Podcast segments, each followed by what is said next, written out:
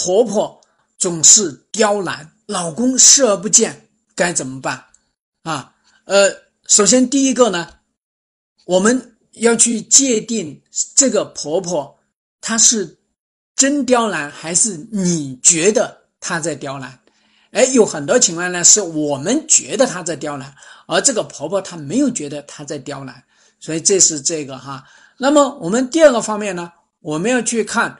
她刁难的目的是干嘛？这个婆婆她刁难一定有她的目的性的，她是为了她的尊严，她是为了她的位置，还是为了保护他们家儿子，还是弄出她的权威来？这个里面其实要有知道到底是干嘛。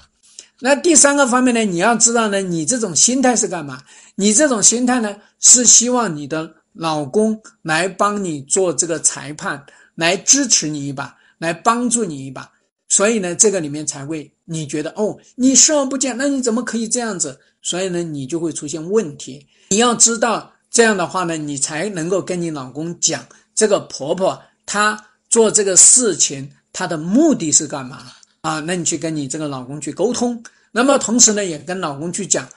我知道你为什么视而不见，因为你视而不见是说我不要受夹板气，你们两个女人我都得罪不了，我你们两个人我都拉不了架，因为我没有能力，因为我不想卷入到这个婆媳当中来，我通过这种冷落，通过这种忽略，通过这种视而不见呢，让你们别搞这些事儿。